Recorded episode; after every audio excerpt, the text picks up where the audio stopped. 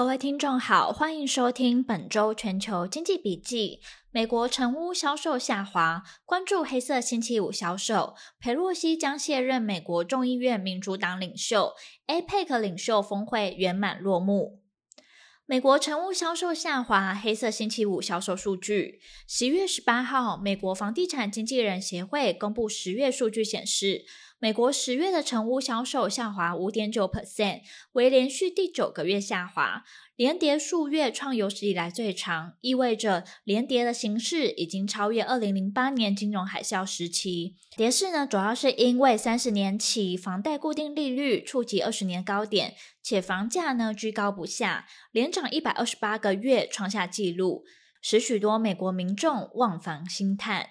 联准会升息抗通膨，导致房贷利率飙升。虽然有房贷利率近期已经回落七趴以下，但仍处于极高水准。NAR 的报告指出，全美待售房屋数量降至一百二十二万户，连续第三个月下降。一些地区持续出现多个报价竞购的现象。十月卖出的房屋中有二十四 percent 成交价高于卖方出价，反映库存状况仍然吃紧。另一方面，超过一百二十天未售出的房屋价格平均降价十五点八 percent。市场指出，最近房贷利率可能未来几个月会带来一些缓解，但由于房价显然保持强劲，购屋负担能力仍是人们最关心的问题。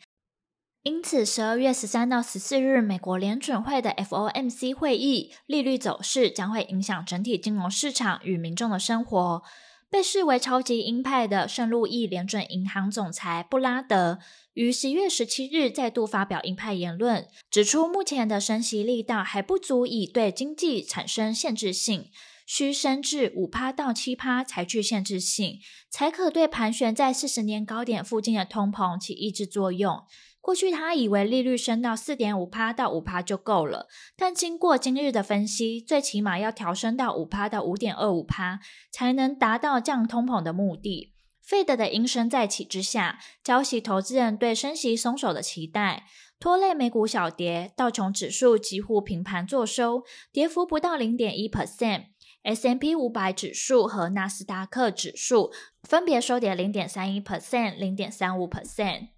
未来升息力道，联准会将会持续关注通膨与感恩节十一月二十四日隔日，一年当中最盛大的购物节之一——黑色星期五即将到来，料将让投资人更进一步了解消费者愿意把钱包打开到什么程度。市场看好之前被打趴的消费股，大有翻身的机会。只要通膨继续降温，零售销售维持强劲，今年来标普指数的非必需消费类股。暴跌近三三 percent，比同时间大盘的近十七 percent 跌幅还惨。根据美银的调查，过去一周非必需消费品类股或净流入十点五亿美元，创下自二零零八年以来第六高纪录。佩洛西将现任美国众议院民主党领袖。十一月十七号，美国史上首位众院女议长佩洛西宣布，共和党明年一月主导众院后，她将不再担任众院民主党领袖，这代表结束其担任于二十年众院领袖的生涯。但会继续在众院担任议员，照顾其旧金山区的选民，并感性喊话：“对我而言，让新一代来领导我如此敬重的民主党团的时机已经到来。”八十二岁佩洛西是第一位，也是唯一一位担任众议院议长的女性。在美国总统继位顺序中，众院议长是继副总统后的第二顺位。他于一九八七年进入国会，并于二零零七年首度成为议长。在二零一八年选举之后，二度出任议长。裴洛西在通过平价医疗法、弹劾川普和新冠疫情反应等扮演重要角色。由于总统拜登到共和党与民主党的高龄化，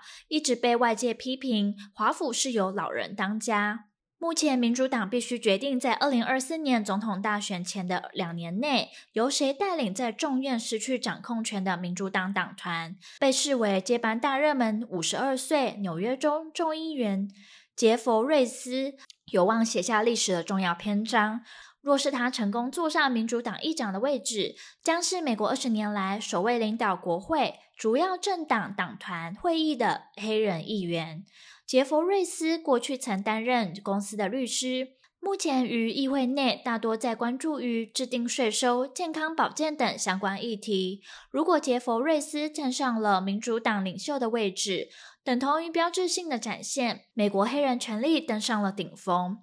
APEC 领袖峰会圆满落幕。十月十九号，在泰国曼谷为期两天的亚太经济合作会议 APEC 经济领袖峰会落幕。二十一个成员经济体的领袖呼吁再开放贸易，还强调决心实现新冠疫情时代的经济复苏，将强化系统建设以应对未来危机。APEC 议程结束后，发布二三个领袖宣言。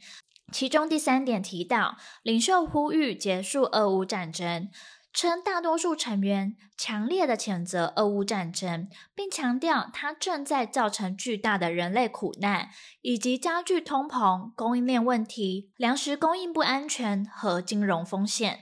另外，APEC 领导人批准了以生物循环、绿色经济为主的曼谷目标，这是一个促进 APEC 可持续发展目标的综合框架。领导者将以大胆、反应迅速和全面方式推进目标，